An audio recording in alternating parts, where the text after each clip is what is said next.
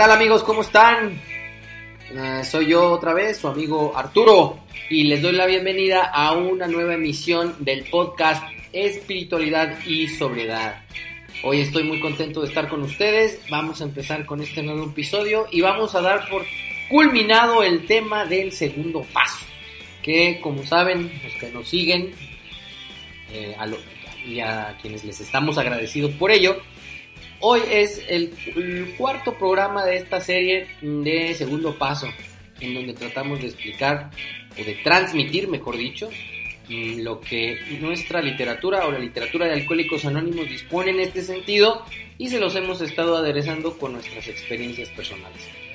Nuevamente les doy la bienvenida, soy Arturo y hoy me acompaña José Luis, gracias por escucharnos. Gracias amigos, empezamos.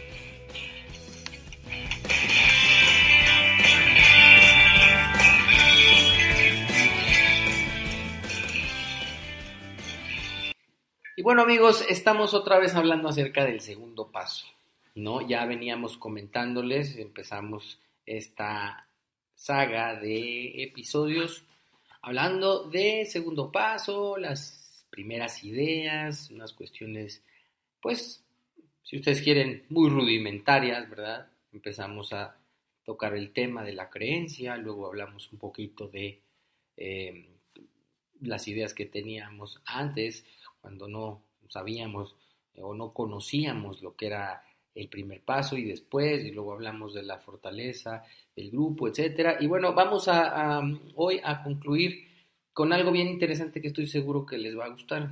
Y bueno, eh, José Luis, ¿quisieras empezar con, con, el programa de hoy?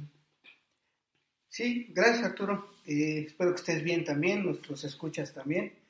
Esperemos que estén interesados en esta parte del programa que les queremos transmitir, que siempre nuestra intención es transmitirlo de una manera lo más sencillo que se pueda, sin tanto rodeo, sin tanta paja. Y esta parte que hoy les vamos a tratar tiene que ver con esas cosas que en algunos lados le llaman detonantes. Esas ideas esas cosas que pasan por nuestra cabeza que despertaban la idea de consumo, que hacían que surgieran en nosotros la idea de un trago, de una raya de cocaína, de un cigarro de marihuana, todos esos problemas que eran para muchos de nosotros imposibles de resolver, hoy vamos a tratar de echar un poquito de luz para ver si podemos aclarar un poquito más el terreno.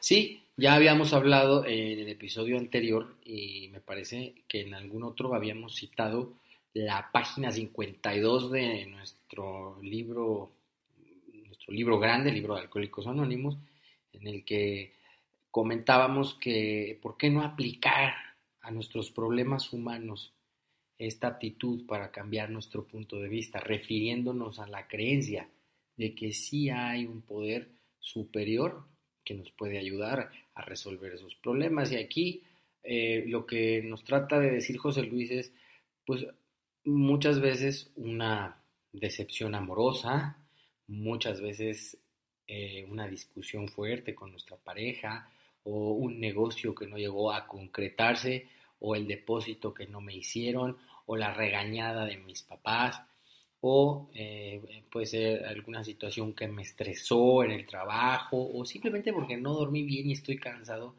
pues a mí eh, en algún momento sí me detonaba esas ganas de, eh, pues de beber, de querer encontrar un alivio inmediato. Y, y, aquí también, en esta parte también entra esta creencia que les venimos manejando de lo que es el, el segundo paso, ¿no? Porque yo tengo que empezar a creer que también ese poder superior me puede ayudar con estos problemas humanos, ¿no? Problemas cotidianos de nuestra vida diaria. Así es, exactamente. Nosotros lo que vamos a resolver son problemas netamente en el ámbito humano. Son problemas que nos causaron mucha incomodidad, muchos problemas en nuestras relaciones con los demás seres humanos, en cuestiones financieras, en cuestiones eh, íntimas, llamémoslo sexuales, y que nos hacían de algún modo coloquial para que nos podamos ir rompiendo el torrón, nos hacían fondear. Entonces, ese tipo de problemas el libro nos describe que ojalá tuviéramos cierta actitud hacia estos problemas y cuál, cuál actitud sería. En vez de pensar que son increíblemente difíciles de resolver, vamos a pensar que es posible resolverlos y poner manos a la obra. Sí, porque yo eh, encontrándome en ese estado de desesperación, seco, ¿no? sin, sin consumir y enfrentarme a la vida con estos problemas cotidianos sin sano juicio y sin el poder para resolverlo sobre todo. Porque generalmente las decisiones que un alcohólico, un adicto seco o sin consumir y sin las herramientas que te brinda el programa, las herramientas espirituales, generalmente son decisiones muy desatinadas. Generalmente vienen acarreando otros problemas y, y mayores consecuencias. O bien nos damos la vuelta y le cerramos, cerramos los ojos ante el problema, le damos la vuelta, le sacamos la vuelta como comúnmente se dice y no lo atendemos. Pensando de, alguna, de una manera bien tonta y bien ilógica que el problema por no atenderlo se va a, diluir o va a desaparecer. Y entonces no tengo yo el poder muchas veces, ¿no? Para resolver esto, no, no estoy acostumbrado a actuar de alguna manera sincera, con valor, eh, con ética, atender los problemas de manera frontal. No estoy acostumbrado, me gusta refugiarme en la bebida, en la sustancia. Y entonces estas cuestiones también las puedo ir resolviendo con las ideas de creencia que venimos exponiéndoles en, los episodios. Es, relevante aquí retomar el concepto de sano juicio. Nosotros hemos intentado resolverlos sin ese sano juicio. Eh, básicamente tú lo acabas de decir, nuestra manera de encararlos es evadir, si es que se puede decir encarar evadiendo, porque esa era nuestra lógica, posponer los problemas para ver si algo mágico ocurría y se resolvieran por sí mismos. Mientras, nuestras ideas era lo más sensato es emborracharme y ahí muere. Y al contrario, no podíamos ver que los problemas se agrandaban, empeoraban, se complicaban y nos, nos frustrábamos y era un círculo vicioso que no tenía ni principio ni fin. Entonces, aquí es donde ya empieza a tomar mayor relevancia la importancia de ese poder superior que podría devolvernos nuestro sano juicio. Y bueno, estos problemas cotidianos, diarios, pueden ser de diversas índoles, o sea, puede ser de muchos tipos, ¿no? Yo, por ejemplo, así uno bien real que se me ocurre es, son los problemas que, que, me generaba, por ejemplo, el temor a, la inseguridad económica, todo aquello que tiene que ver con mm, mi cartera, ¿no? Mi dinero, mis finanzas. Eh, yo, pues, obviamente que al estar actuando conducido, manejado por el temor, pues obviamente que me comportaba pues, ventajoso, eh, era irresponsable, ¿no? era encajoso tal vez, o, mentía mucho y no me preparaba bien, ¿no? Al mismo tiempo, era muy irresponsable, pero sí tenía esa necesidad de ganar el dinero y sí me atemorizaba mucho el hecho de que el cliente se fuera o de que el negocio se me fuera, pero al mismo tiempo seguía actuando de la misma manera. E, es esa parte la que les queremos transmitir, es esa forma de ser que, vamos llevando por la vida. ¿Tienes algún ejemplo tú, José Luis? Se me ocurre otro eh, que también está mencionado en el capítulo 4, dice, teníamos problemas con nuestras relaciones interpersonales. Por ejemplo, eh, cuando yo tenía o guardaba algún resentimiento contra alguna persona, mi comportamiento era a través de la ira, de la prepotencia, de sobajar a los demás, deseos de venganza, indiferencia, chismorreo, por poner algunos ejemplos. Cuando estaba del otro lado, cuando la gente me atemorizaba, los problemas que tenía yo de relacionarme con ellos era a través de la autocomiseración, del servilismo, de la pusilanimidad, de la cobardía, del sentirme menos. Y claro que con estos atributos, entre comillas, pues voy a tener problemas en la forma de relacionarme con los demás, o me relaciono desde la cima o desde el fondo de la barranca. Entonces no podía trabar una relación de respeto de tú a tú con la gente. No podía, sinceramente no podía. Entonces la manera que yo tenía de lidiar con todo esto era pues echándome un trago. O sea, mi pensamiento era necesito un trago. Y lejos de mejorar, siempre empeoraba. Pues sí, la, forma de proceder eh, en mi caso era totalmente igual, o sea, era igualita, ¿no? vamos a echarnos un trago porque la cosa no salió bien. Y vamos a echarnos un trago para que la cosa salga bien y porque no salió bien y para que mejore y para, en fin. Entonces, regresando al punto, yo tengo que empezar en este segundo paso a dejar que entre en mí esa idea de que el poder superior también me puede ayudar con estas dificultades. Y bueno, a mí esto mm, me gustó mucho saberlo y hoy me, me parece que es bien importante transmitirlo porque eso es esperanza. Imagínate, José Luis, vivir sin esos temores con los que amaneces todas las mañanas, sin esa, ese miedo a la catástrofe, que no sé de dónde nos, nace, porque ni siquiera estamos en un trabajo riesgoso, ni no vivimos en una zona de guerra, ni, pero tenemos un temor que nos recorre todo el cuerpo simplemente de levantarnos e irnos a trabajar. ¿no? Eh, vivir libres de esos deseos de venganza, de estar pensando en la noche eh, en, venganzas por celos, ¿no? De estar pensando cómo le voy a hacer para sacar el pago de esto y cómo le voy a hacer ahora para que no se den cuenta de que estoy haciendo esto, ¿no? Entonces, imagínate vivir libre de todo eso. A mí eso me pareció, pues, ideas muy esperanzadoras que después pude poner en práctica. Y ahí es donde aterrizamos a otra parte de lo que queremos transmitirles y es cómo va a ser tu idea o cómo, cuál va a ser tu poder superior. Para redondear y rematar un poquito, les voy a poner otro ejemplo igual personal. ¿eh? Dice, no podíamos controlar nuestra naturaleza emocional. Esto yo creo que a nuestros amigos, amigas codependientes les va a sonar casi, casi como el pan de cada día. Según las tendencias de nuestras personalidades, vamos en dos vertientes de una manera muy general.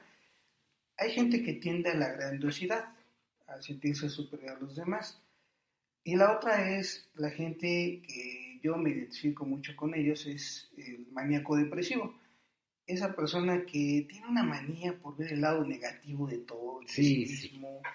Eh, se va a una persona que tienes en tu mente que puede ser tu pareja o que quieres que sea tu pareja y te ignora, no puedes controlarte y, se va uno a la depresión, al, no poder separar durante días, no querés salir a que le dé uno el sol, hasta que si llega el mágico momento en que la idea de beber es más fuerte que la idea de quedarse en la cama, y sale uno a la aventura, a la aventura de conseguir más droga, más alcohol, y con eso momentáneamente el problema se olvida.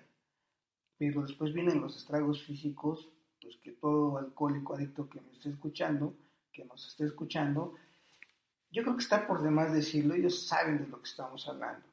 Y para nuestros amigos, amigas codependientes, también lo están viviendo con la diferencia de que ellos no lo encaran con consumo de drogas y nosotros pues no teníamos opción.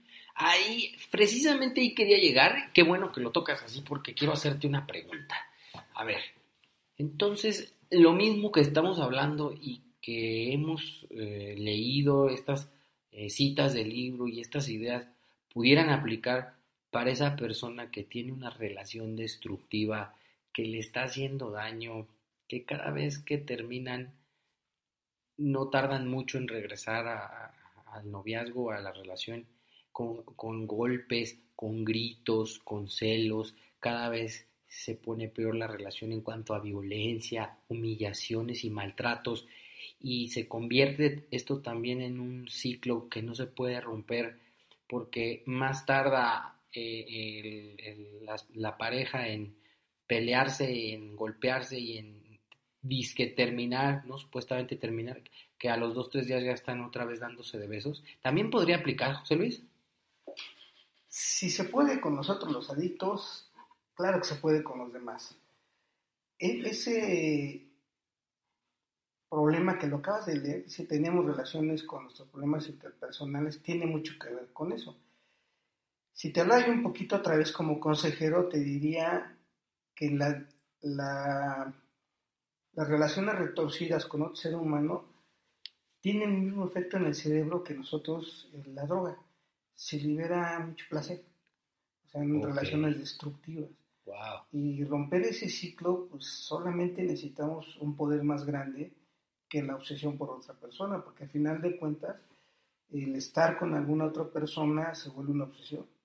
Y toda idea que prevalezca acuerda de decir que es destructiva esa relación, pasa a segundo término cuando el objeto de nuestro deseo se presenta en nosotros a través de un olor, de algo que vimos, de algo que tocamos, de un perfume, y vienen esos recuerdos de que qué tal sería si esta vez me visto así, qué tal sería si esta vez me maquillo así, en el caso de las damas, en el caso de nosotros, qué tal sería si me voy al gimnasio, qué tal sería si pongo fuertote, fuertote qué tal sería si me compro un carro X. A lo mejor así cambia la relación, eso se llama fantasía. Y es una obsesión igual, y todas las obsesiones, si me lo permites, te diré algunas características que tienen en común cualquier obsesión son destructivas, son despiadadas, son locos deseos y su definición más o menos coloquial sería locura, porque sabiendo que no, puede, no podemos controlarlo y que nos está destruyendo, creemos que la siguiente vez nos va a ir muy bien. Entonces también se requiere un poder más grande que la obsesión para romper esos ciclos.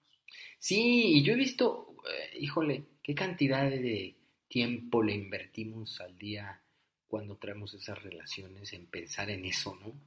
Nos convierte esta obsesión prácticamente en unos zombies, en inútiles. Estamos totalmente fuera de este planeta pensando en y si lo veo y si le digo y eh, está en línea, veo en el WhatsApp y ya cambió su foto y por qué sería y si no regresa y si me llama, ¿qué le voy a decir? Entonces yo le voy a decir esto y me va a contestar aquello.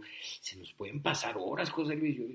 la verdad es que también hay que ser bien conscientes de que es un problema grave y hay mucha gente que lo tiene, ¿eh? mucha, mucha, mucha, yo conozco mucha. Entonces, para ir entonces aterrizando hacia cuál es nuestra solución en común, ¿verdad? porque aquí donde, como ya se ha dicho, pues coincidimos, podemos tener una solución común y esa es creer que un poder superior puede ayudarnos a recuperar el sano juicio y a resolver estos problemas. ¿Tú cómo me dirías esta parte de cuál es el concepto de poder superior?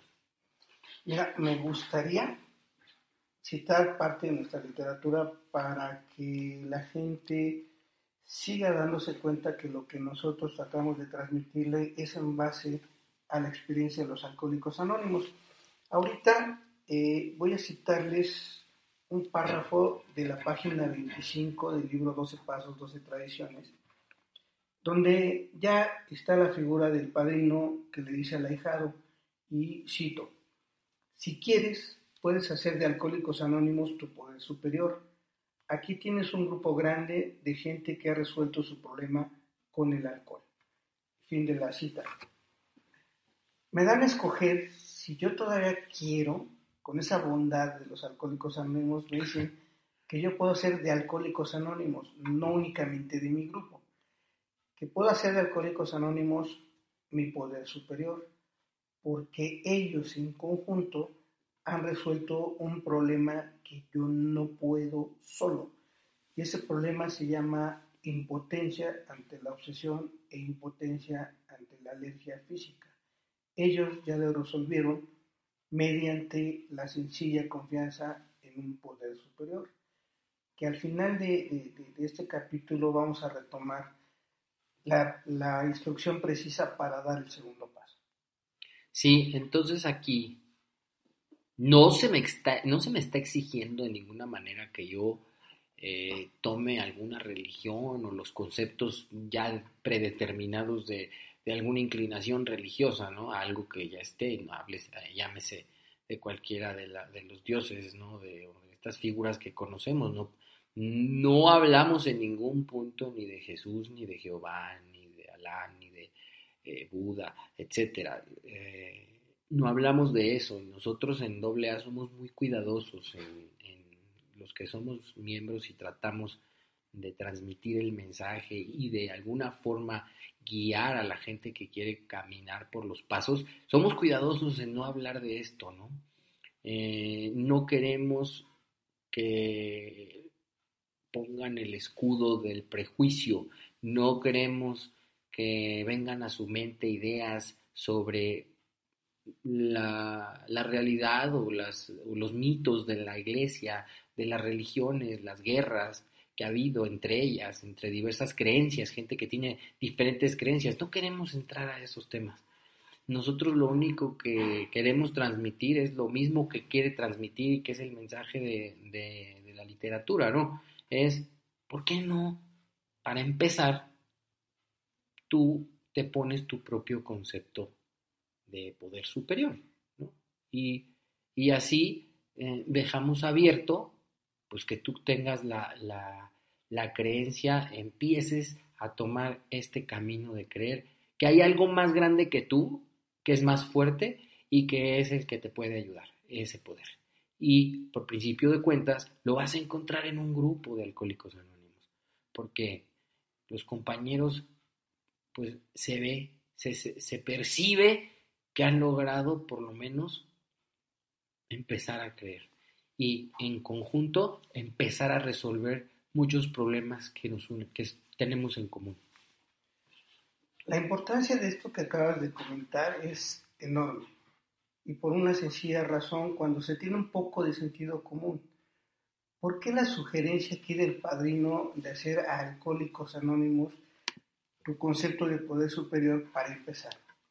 Bueno, pues por la sencilla razón de que le están dando Alcohólicos Anónimos aquí en este, en este proceso la figura del poder de un grupo de seres humanos, que tú puedes ver lo que están haciendo y te pueden transmitir esa fortaleza que tienen en su conjunto. Ojo, aquí no estamos hablando de imágenes, no estamos hablando de cosas que hemos transmitido mal durante años.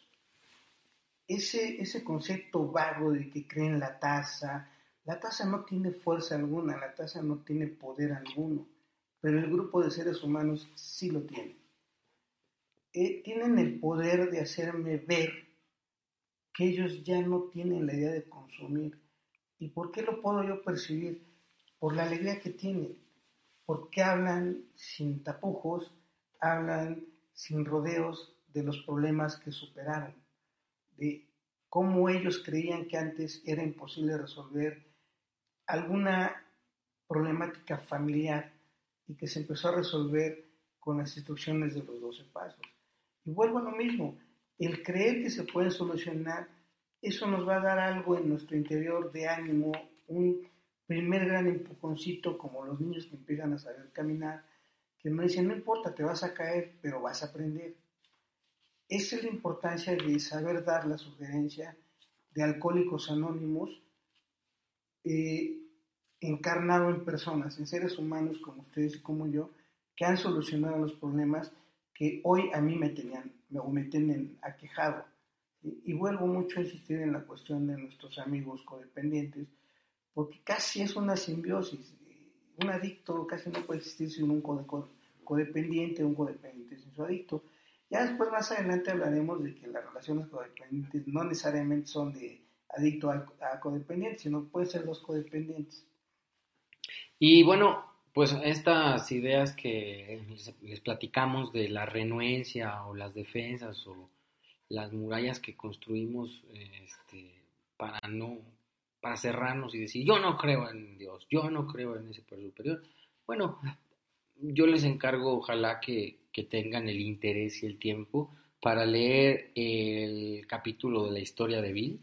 Y este señor, Bill W., era un hombre que también tenía ciertos prejuicios respecto de, eh, de, la idea de Dios. Y lo narra de una manera bien interesante de la página 12 a la 14 del libro de Alcohólicos Anónimos, en la historia de Bill, así se llama el capítulo, y es donde él dice cómo es que llega a, a esta creencia y cómo empieza a, creer y no tarda mucho en darse cuenta de, que sí funcionaba. Entonces, ojalá pudieran echarle una leída a eso, echarle un ojito y pues sí, realmente no es que se te pida que tengas una idea no eh, predeterminada, sino que tú solo la puedes construir.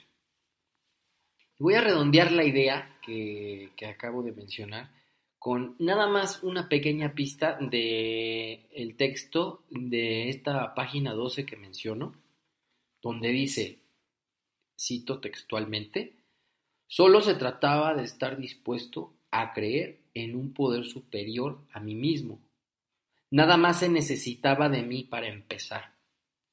Me di cuenta de que el crecimiento podía partir de ese punto.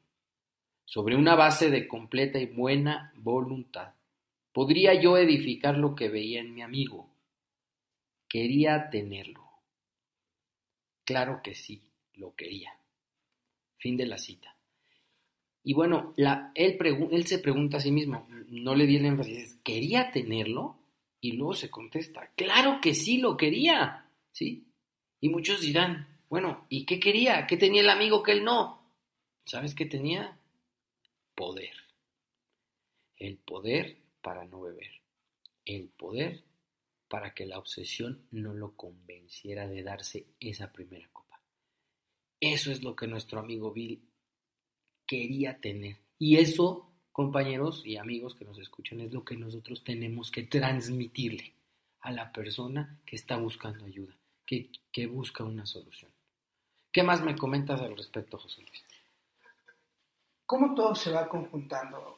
Eh, en el enunciado que se lee en todas las juntas de Alcohólicos Anónimos, el primer párrafo dice que vamos a compartir experiencia, fortaleza y esperanza. Y ahorita tú lo que acabas de comentar, lo acabas de decir con la misma palabra, fortaleza. Y esa no se da, se transmite. Y cuando alguien transmite fortaleza a otra persona, se le siembra la esperanza. Y a eso se le llama experiencia. Nosotros casi siempre nos conformamos con hacer narraciones de cómo bebíamos y qué hacíamos pero rara vez nos ocupamos con la profundidad de vida, sobre todo en los apadrinamientos, en transmitirle a los recién llegados que esto, este problema de impotencia ante el alcohol y las drogas tiene una solución y es común, es la misma en todos lados. Y se llama, ahorita vamos a dejarlo en. En poder superior a mi obsesión por beber, y si esa obsesión es superada, jamás se va a volver a, despertar en nosotros la parte física de la enfermedad, que es la alergia. Entonces, eh, yo citaría otra parte pequeña del primer capítulo de la historia de Bill, en la página 14, que dice sencillo pero no fácil. Había que pagar un precio. Significaba la destrucción del egocentrismo. Y si lo encajo con esto que hemos estado leyendo, el temor como parte del egocentrismo, al empezar a creer en algo superior, en un poder superior a nosotros, empieza a desvanecerse y empieza a sustituirse por confianza. Y esto solamente te lo da un grupo de seres humanos.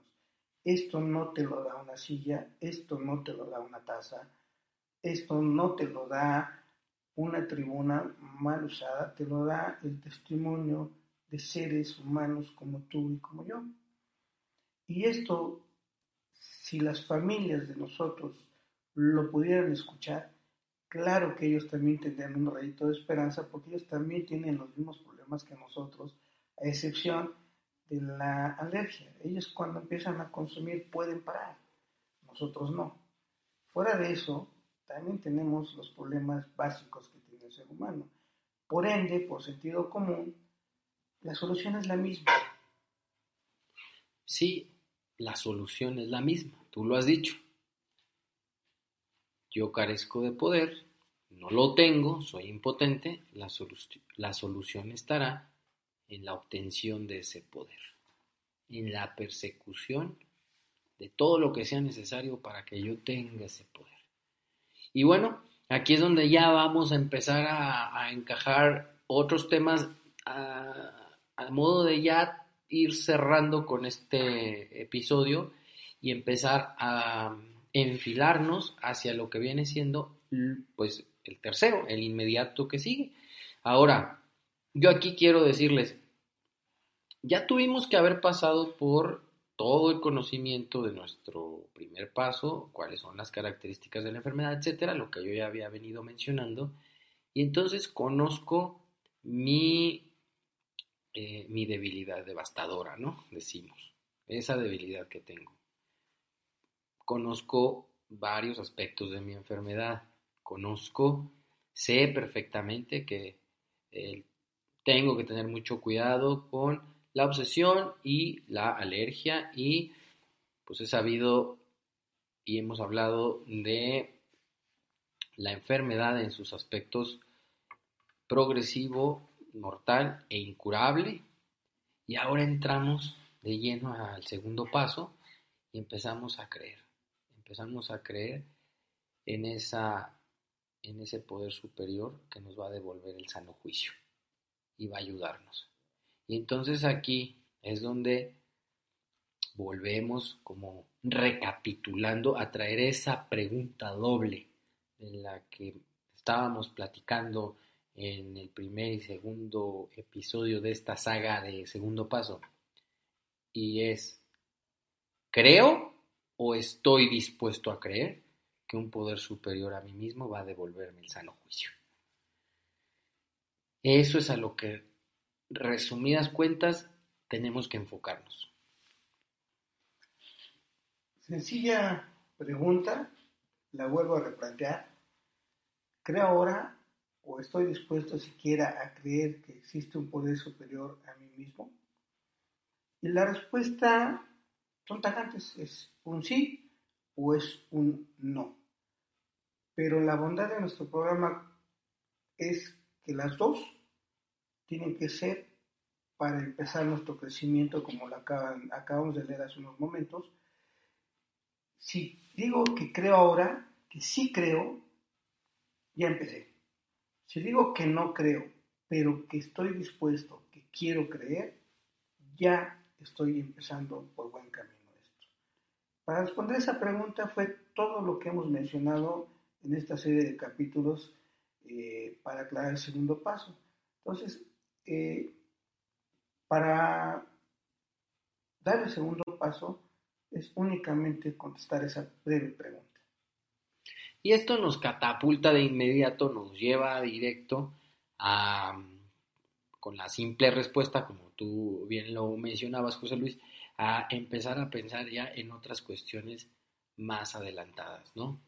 Y para ello, y para mm, dejarles un pequeño adelanto de lo que viene, me gustaría citar la página 60 del libro de Alcohólicos Anónimos, ya saben, lo hemos dicho varias veces, tercera edición en su traducción al español, la página 60, que dice así, cito, nuestra descripción del alcohólico, el capítulo sobre los agnósticos y nuestras aventuras personales antes y después, ponen en claro tres ideas pertinentes.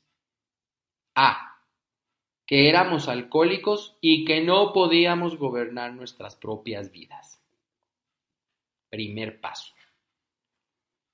B. Que probablemente ningún poder humano hubiera podido remediar nuestro alcoholismo. Segundo paso. C que Dios podía remediarlo y lo remediaría si lo buscábamos. Y esta es la parte que quiero que se queden reflexionando. reflexionemos sobre este inciso C, porque es la entrada al tercer paso. Y aquí nada más me gustaría aclarar, obviamente ya, ya terminamos la cita del libro, pero a mí me gustaría aclararles aquí a nuestros amigos José Luis algo, porque a veces eh, hay cierta confusión, y digo, lo digo porque yo mismo eh, me confundí. Dice nuestra descripción del alcohólico, el capítulo sobre los agnósticos y nuestras aventuras personales antes y después. ¿Y qué es antes y después? De la primera copa, de empezar a beber, de que toqué el programa, de que me arrepentí de beber. ¿Tú qué me contestarías a esta pregunta? Bueno, pues en la parte de la descripción del alcohólico, yo les diría a nuestros amables escuchas que leyeran de esta misma edición del libro de Alcohólicos Anónimos la página 21, que empieza, aquí tenemos al individuo que ha motivado tu confusión, especialmente por su falta de control. Ahí está la descripción general de un alcohólico y de un adicto. Nuestras aventuras personales van a indicar de una manera muy general lo que éramos, lo que nos aconteció y lo que somos ahora. Lo voy a poner en términos de promesas. ¿eh? ¿Qué éramos? Como dice el paso 1, hombres y mujeres impotentes ante el alcohol. ¿Qué nos aconteció? Lo que plantea el segundo paso, la solución por vía de un poder superior y qué somos hoy, hombres y mujeres que hemos resuelto el problema de impotencia. Lo voy a poner en ese término porque más adelante las promesas son más grandes. Y ahorita para cerrar mi participación, quiero dejarles otro tema de reflexión. Si ya planteamos la instrucción para dar el segundo paso y ya la contestamos, quiere decir que ya dimos el segundo paso. Ustedes respondan. Si ya di el segundo paso, ¿en cuál paso ya estoy? Ahora tengo que tener la información para saber si estoy listo para darlo y eso es lo que vamos a tratar de explicar en, las emisiones que siguen. Sí, hasta aquí llegamos con el tema del segundo paso. Eh, esperamos que haya sido claro y sin tanto rollo. Mm, hago la aclaración y aprovecho el espacio.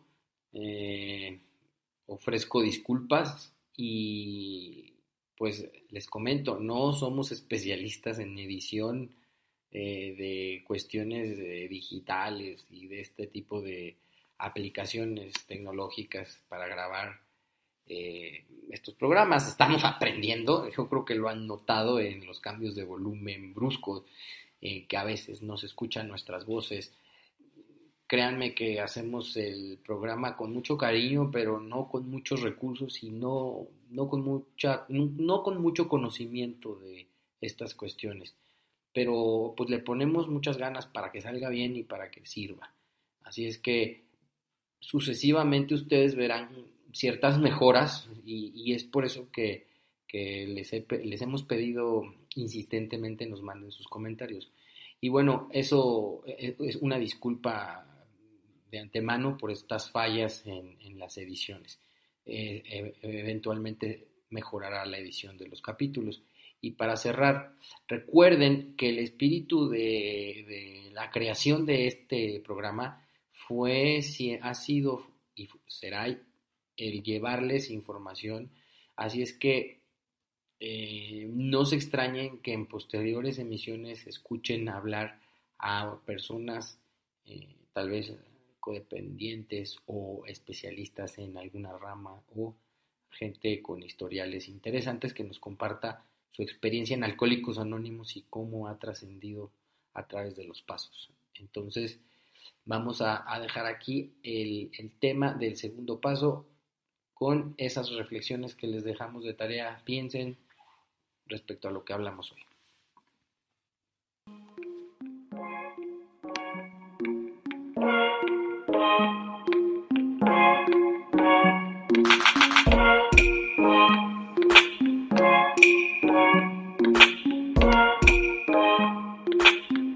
así amigos como llegamos al final de este episodio. Eh, estuvimos contentos de llevarles a ustedes esta información. No se me vayan a ir muy fondeados. No es la intención de nosotros. Les queremos ayudar, los queremos informar. Y sigan atentos a los próximos capítulos. Vamos a tener invitados, vamos a tener entrevistas. No vamos a profundizar paso a paso, a paso a paso, los 12 pasos de un solo jalón. Vamos a estar haciéndoles a ustedes pues este, más ligera la carga de la información y de todo lo que conlleva con algunos puntos de vista chuscos, interesantes, tal vez eh, todo, todo va enfocado para que les sirva y para que puedan eh, utilizarlo como herramientas para su recuperación o si tienen alguna duda acerca de si son o no son, ¿no? Me despido con el gusto de siempre pidiéndoles que no se olviden de nosotros, nos escriban al correo electrónico espiritualidad y sobriedad arroba gmail.com todo junto espiritualidad y sobriedad arroba gmail.com me quedo el que les habla y los integrantes del equipo que hacemos este podcast en espera de sus valiosos comentarios. Y bueno, hasta pronto. Saludos, cuídense mucho. Bye. Thank you.